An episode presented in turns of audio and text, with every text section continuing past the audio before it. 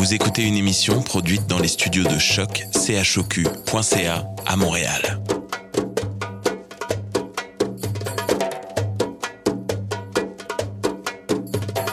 Bienvenue à Radio Dodo, une émission dédiée aux tout petits enfants en difficulté.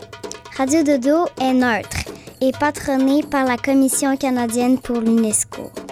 مرحبا بكم في راديو دودو إذاعة عالمية من أجل كل طفولة الذين عاشوا الصعوبات راديو دودو مبادرة حيادية تحت رعاية الهيئة الكندية اليونسكو Welcome to Radio Dodo, a radio dedicated to all children in difficulty.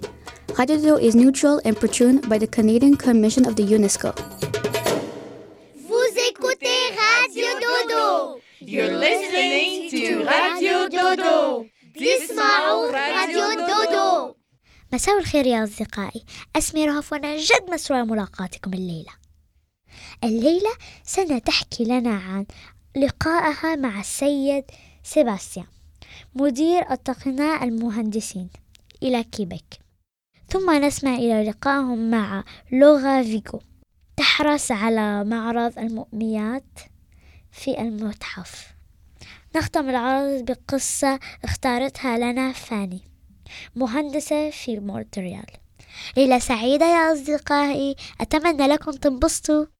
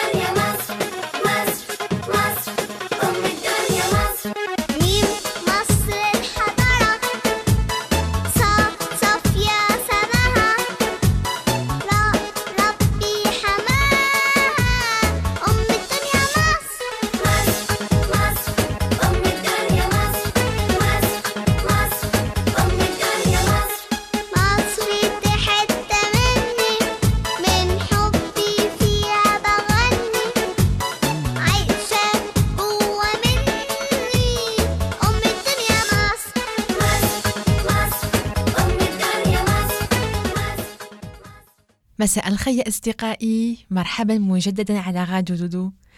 في البرنامج باللغة الفرنسية أحكيت مع السيد سيباستيان دي باوا اللي هو مهندس معماري مدير مهنة المهندسين وأستاذ في مدرسة المهندسين بمونريال.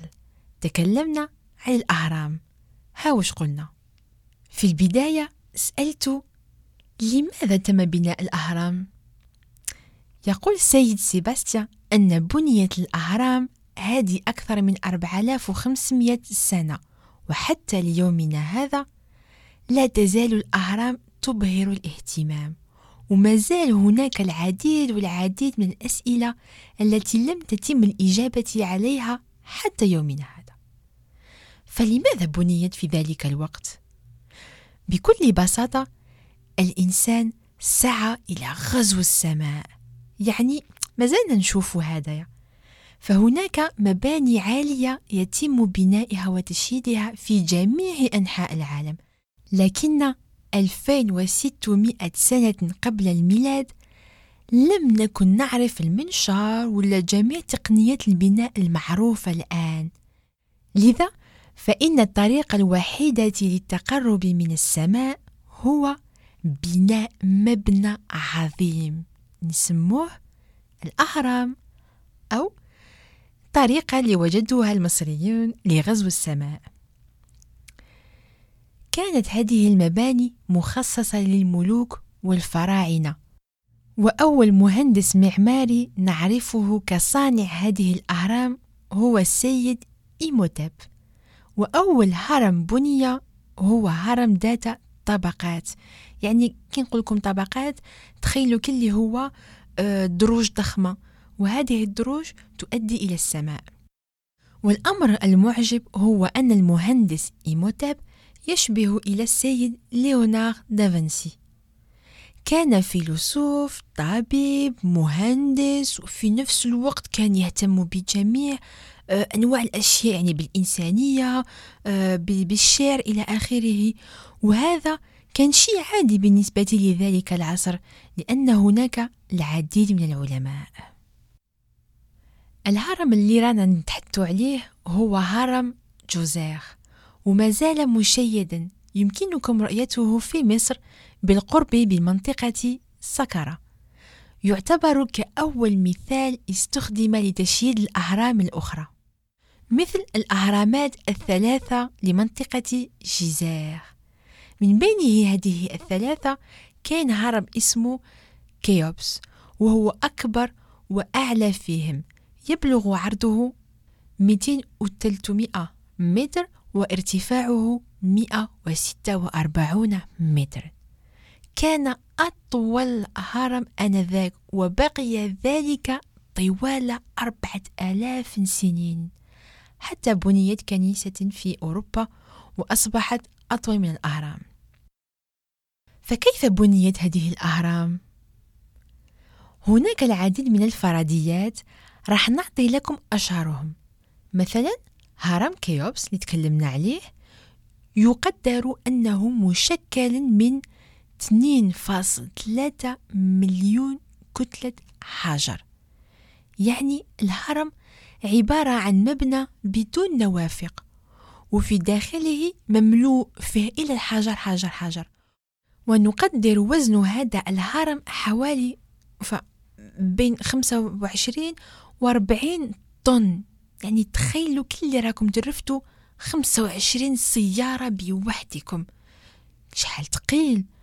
تخيلوا كذلك أن مصريا من ذات الفترة يعني في 1700 قبل الميلاد يحمل هذه الكتلة. فكيف سيرفعها؟ يقال أن المصريين لصنع الأهرام وارتفاعها استعملوا تقنية تشمل في بناء منحدر صغير يوضع فيه الرمل ويوضع فيه آه، قطع خشبية مستدارة. وفوق هذا القطع كانوا يضعوا هذاك الحجر الكبير والثقيل. والشخص اللي يكون في بداية المنحدر راح يطبع ويدمر الحجر. وهكذا راح راح يتنقل بفضل الخشب. ويطبعوا يطبعوا يطبعوا حتى يصلوا إلى المرتفع. ذكية لازم تعرفوا أن أنذاك كانت كل الشروط والظروف تسمح للمصريين لبناء هذه الأهرامات العظيمة وتشييد مباني ضخمة. كانت البناء غنية مزدهرة آه، كانت آه، اليد العاملة قوية كانت عندهم إدارة فائقة التطور والصحراء كان واحة كبيرة ومش جيرة لهذا كانوا يستعملوا الخشب. وخاصة كان عندهم علم متطور. لذلك أمر الملك ببناء الهرم. آنذاك كانوا يستعملون تقنية البولي اللي هي رافعات خشبية ضخمة. من جهة كانوا يضعوا الحجر الكبير والثقيل اللي كان يوزن 25-40 طن. ومن جهة أخرى كانوا 35 رجلا يرفعون الكتلة وكانوا يرفعوا كل ذلك خلال عشر ثانية وعلى ارتفاع مئة متر.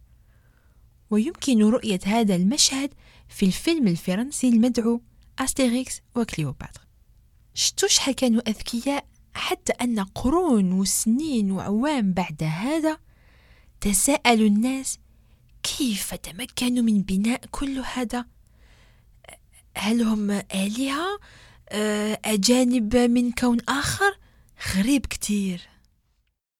سؤال آخر سألته واللي هو كيف دامت هذه الأهرام عبر العصور وما زالت لهذا يومنا؟ مشيدة.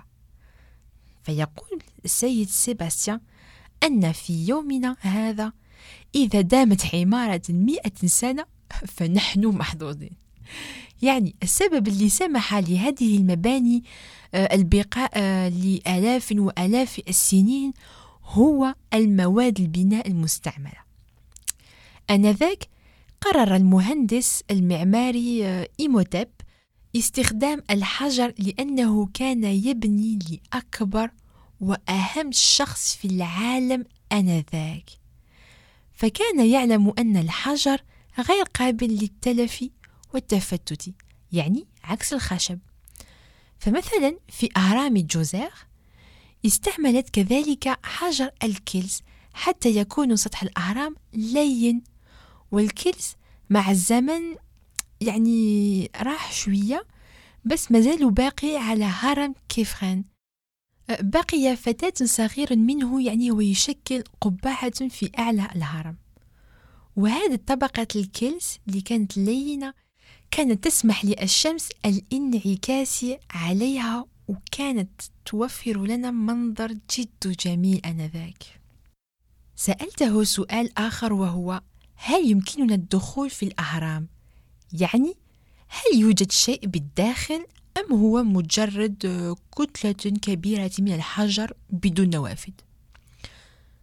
أخبرني السيد سيباستيان أن في الحقيقة الأهرام آه، شبه قبر كبير لدفن الملوك وفي بعض الأهرامات المتواجدة في المدن الكبرى فهي مرتبطة فيما بينها برواق هذه الأروقة سرية يعني يمكننا التجول من هرم إلى آخر دون الخروج منها. بالتالي لكل ملك وسيادة غرفته التي يوجد فيها قبره. غالبا ما نراه في أفلام مثل فيلم إنديانا جونز نشوف أناس يذهبون للتنزه في الأهرامات وغالبا ما عندهم مشاعل لأن بالداخل لا يوجد ضوء. فكل هذه الأروقة والممرات متواجدة في قاعدة الهرم. لذا فالأهرامات ليست بنايات بطوابق. لا يمكننا الذهاب إلى الطابق رقم تسعة مثلا. فلا يوجد مصنع. على الرغم أنه يمكن القول أن المصريين هم الذين اخترعوا المصاعد. بالضبط يرجع إلى السيد أوتيس وذلك كانوا يستعملونه لبنائها فقط. ما زالت الأهرام تعجب اليوم. نحن في 2020 وما زلنا نرى أهرامات تبنى حول العالم. فهناك اثنين تعجب كتير السيد سيباستيان. وهذه الأهرامات من ابتكار مهندسين معاصرين استوحوا من الأهرامات القديمة لبنائها. أولهم هو المهندس إيومبي.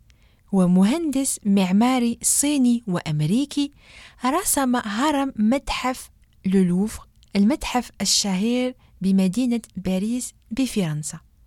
والثاني من المهندسين هو السيد إنجلز الذي قام بصناعة عمارة ذات 53 طابقا بشكل هرم وذلك في مدينة نيويورك بالولايات المتحدة الأمريكية.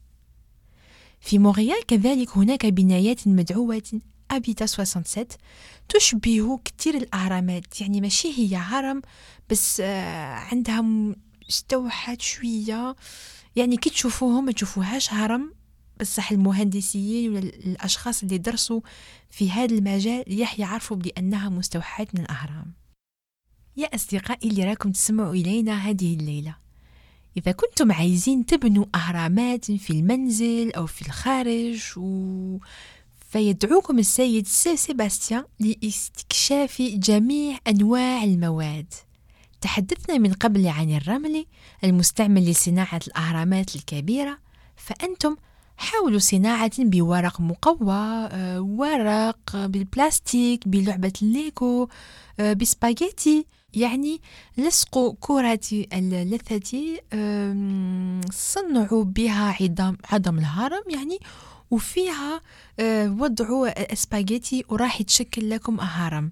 آه، يمكن كذلك تنظموا مسابقات بينكم آه، حتى تشوفوا شكون يصنع أعلى هرم فيكم. عايزة بك نقول للأولياء اللي يسمعونا الليلة نعتذر مسبقا على خسارة الطعام. ولا تنسوا يا أصدقائي اكتشفوا كل الإمكانيات ومثل المهندس المعماري إيموتاب اغزوا الفضاء. ليلة سعيدة.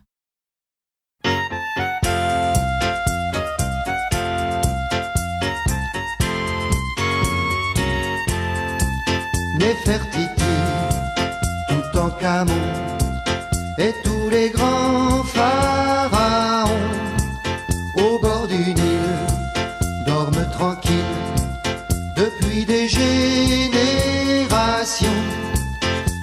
pyramides sont solides,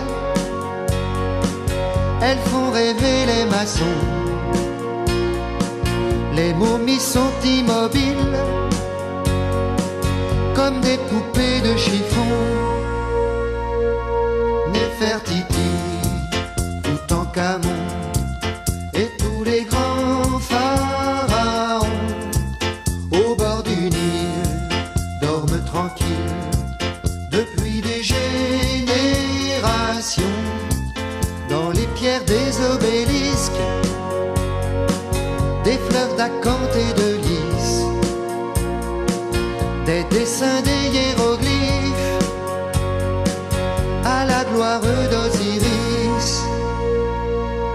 Néfertiti, tout en Camon, et tous les grands pharaons au bord du Nil dorment tranquilles depuis des générations.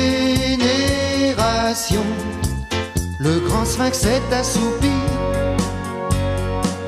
il repense aux dynasties. Autant d'Horus le faucon, au temps des grands pharaons. Néfertiti, Toutankhamon.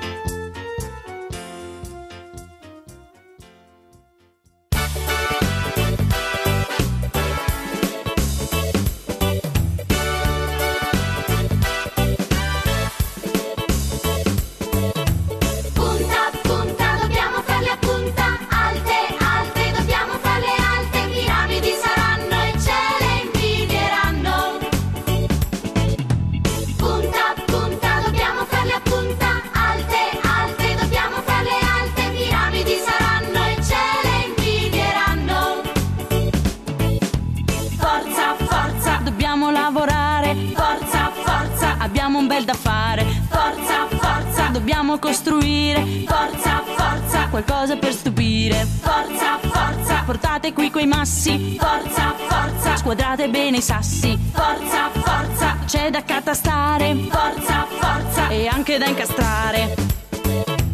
Punta, punta, dobbiamo farle a punta.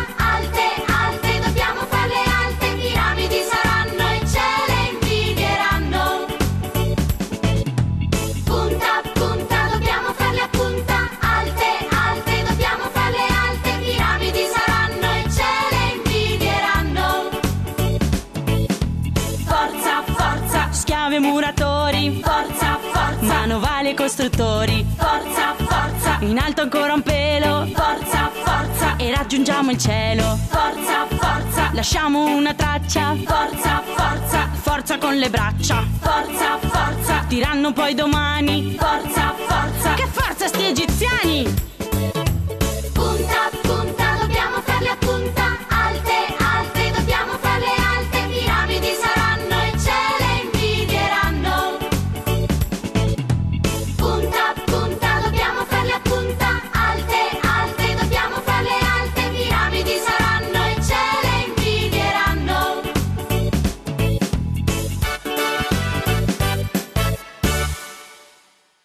مساء الخير أصدقائي. معكم سناء. مرحبا على راديو دودو. في البرنامج بالفرنسية حكيت مع السيدة لورا فيغو. هي أمينة متحف الفنون الجميلة بمونريال. تتعامل مع علم الآثار والفن الآسيوي وتحافظ على المعارض المؤقتة مثل المعرض المخصص للموميات حاليا في مونريال. بذلك السيدة فيكو مسؤولة على كل الأعراض المؤقتة والمتعلقة بالآثار والفن الآسيوي. عليها دراستها اكتشاف كل أسرارها حتى ترويها علينا وعلى زبناء المتحف. هي متأكدة أن أنتم يا أطفال تحبوا القصص وهذه الآثار عندها كثير ما تحكي لنا. تقول اللغة أن علم الآثار هو محاولة العثور على التاريخ المخفي فيها. لذلك إذا كنتم فضوليين وتحبوا علم الآثار فهذا عالم رائع جدا. لو نأخذ موميات ونقرر دراستها راح نتعرف على أشخاص عاشت هذه 3000 سنين من قبل وهاد الأشخاص قررت تحنيط نفسها. تخيلوا يا أطفال والتحنيط هو عملية طبيعية تسمح بالحفاظ بالجثث سنين وسنين وسنين ما بعد. بما أن المصريين والفراعنة آنذاك كانوا يؤمنون بالحياة بعد الموت ورغبتهم هي الحفاظ على أنفسهم وأجسادهم فبدأوا يمارسون التحنيط مثل أوزيريس إله الحياة الآخرة. فبعد موته تم تحنيطه ودفنه بشكل يسموه الآن الموميات. وتكريما له كل الجثث التي عاشت هذه 4000 سنين عندها نفس الشكل مثل أوزيريس سبق للسيدة لورا فيغو أن شافت موميات بالقرب. في الحق شافتها ودرست الكثير منها. الشيء المضحك والمعجب هو أن السيدة لغة تقول أن الموميات لما تفتح تابوتها يعني قبرها تتخرج منها رائحة غير عادية. تقول لك أن هذه الريحة هي خليط من عسل الفستق واللحم. وتقول أن يعود ذلك إلى الخليط الذي كان يستعملونه لتغطية الجسم. يعني حتى يمكن التحنيط كانوا ياخذوا كل هذه المكونات يخلطوها فيما بعدهم ثم يغطوا ويغطوا كل الجسم. وهذا الجسم يصبح مغلف وبشكل طبيعي راح يتحنط. الأمر غريب جدا خاصة لما تقول أن هذه الموميات أعمارها أكثر من 3000 سنين والرائحة ما زالت فيهم. المعرض الحالي المخصص للموميات بمونريال مخصص للصغار والأطفال كيفكم. يحكي قصة رائعة يسمح بمشاهدة الموميات من قرب آه، وتبوتها والأكثر من ذلك هناك فيلم وفيديو يسمح نشوف وش كاين بالداخل. لأن أصعب شيء في هذا العالم وهذا العمل هو ملاحظة داخل تابوت. يعني نلاحظ وش كاين داخل دون كسره وإفساد محتواه. وشيء آخر هو شركة أوبيسوفت التي تخرج ألعاب مثل لعبة توم رايدر أساسن كريد شحال نحب كثير نلعب هذه الألعاب وهذه الشركة كيفت لعبة لكم يا أطفال. بس لما تلعبوا على الشاشة راح تتجولوا أنتم في مصر وبالضبط بالقرب في الأهرام. وهذا راح يسمح لكم تكتشفوا أنتم أشياء والتعرف على أخرى كأنكم أنتم المستكشفين. نتمنى عجبتكم كل هذه المعلومات. يمكنكم استماع إلى اللقاء مع السيدة لغة فيغو بالفرنسي والإنجليزي على موقعنا الإنترنت. بوسة لكم!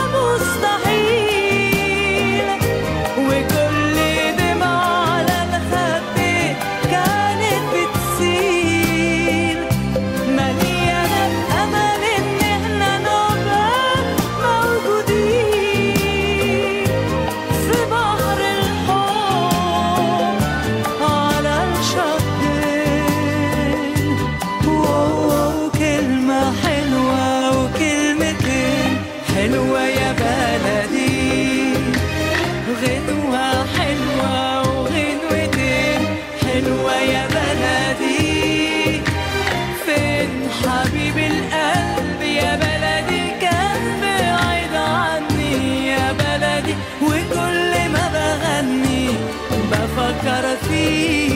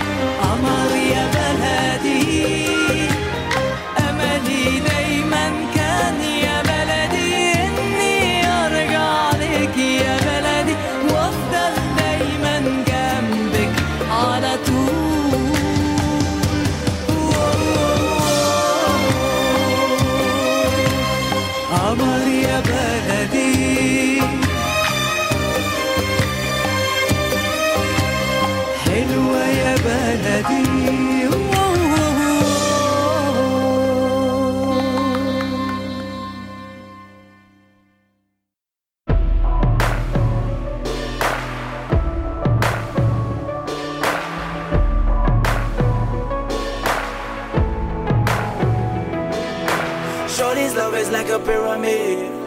We stand together to the very end. There'll never be another love for sure.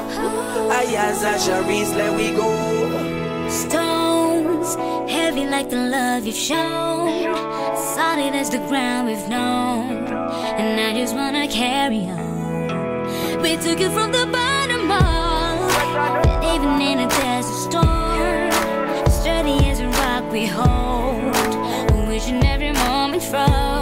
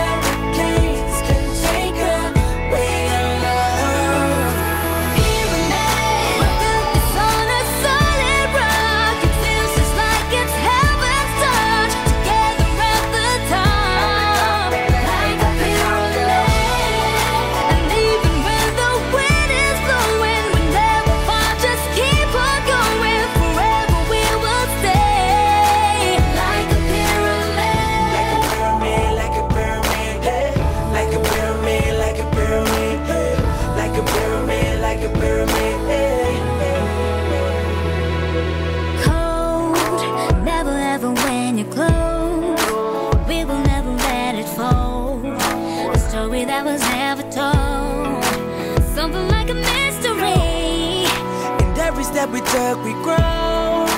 Look how fast the time has flown. A journey to a place unknown. We're going down.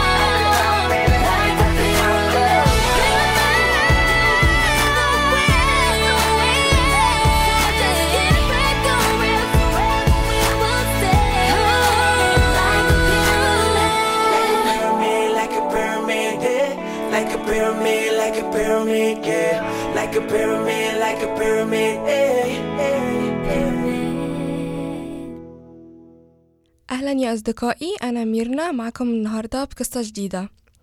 اسمها كليو الصغيرة. تماما مثل ذلك. ولدت شعر غامق خدين مستديرين تماما. جلد أبيض لؤلؤي. جوهرة صغيرة جميلة. هذه الأميرة.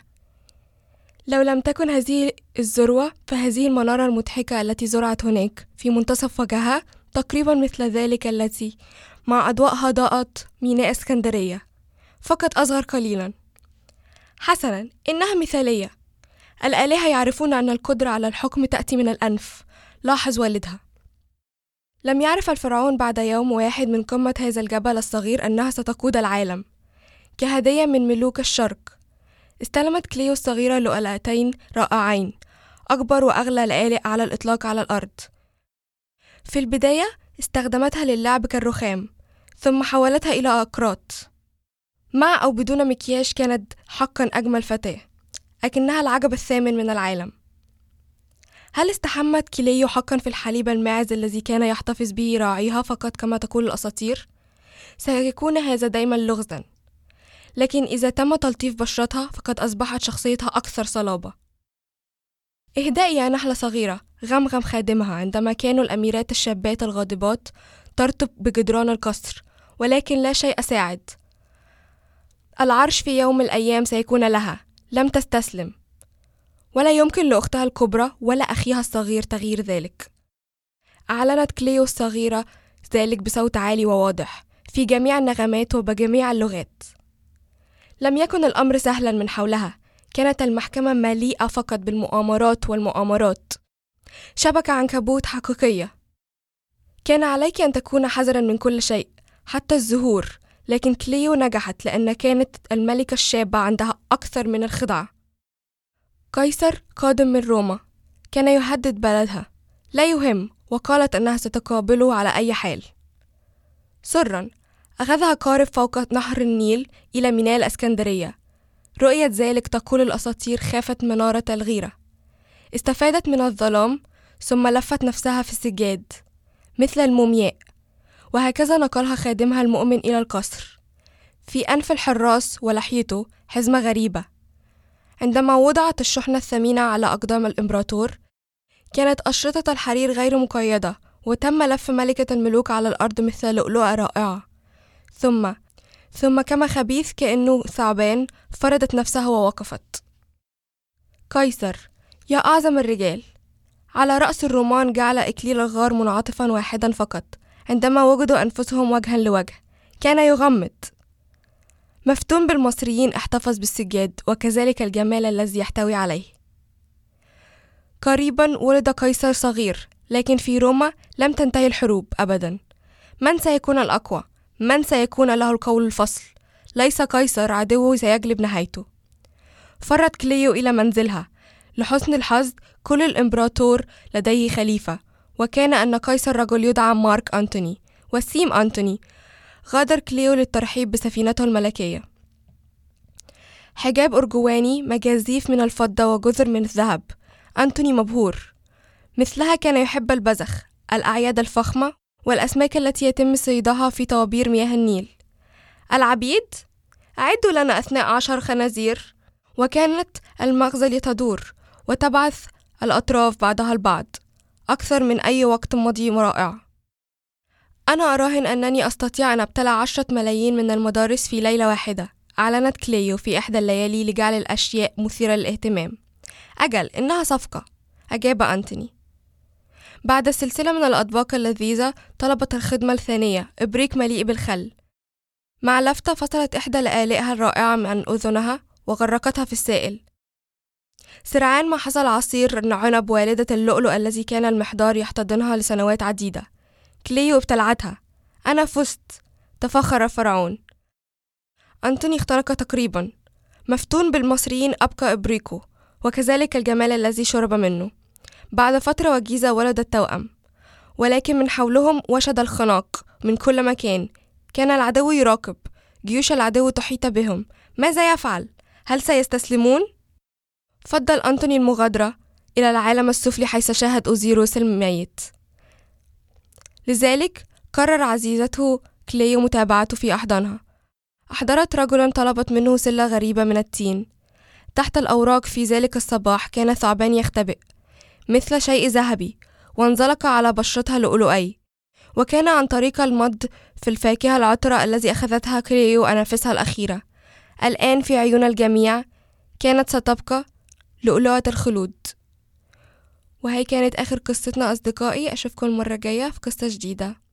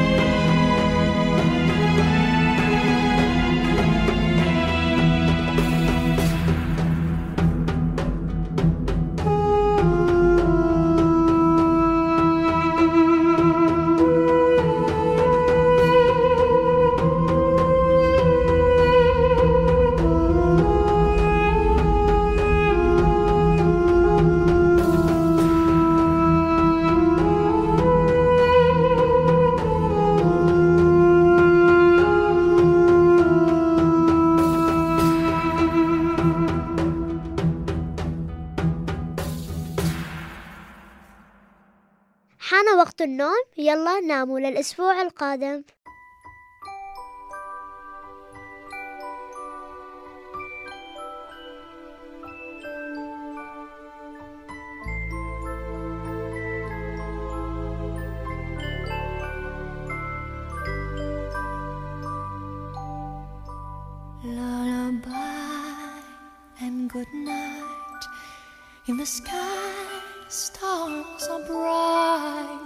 Your head, flowers gay. Set your slumbers till day. Lullaby and good night. In the sky, stars are bright. Round your head, flowers gay. Set your slumbers till day. Close your eyes now and rest. May these hours be blessed. Close your eyes now and rest. May these hours be blessed. Bonne nuit,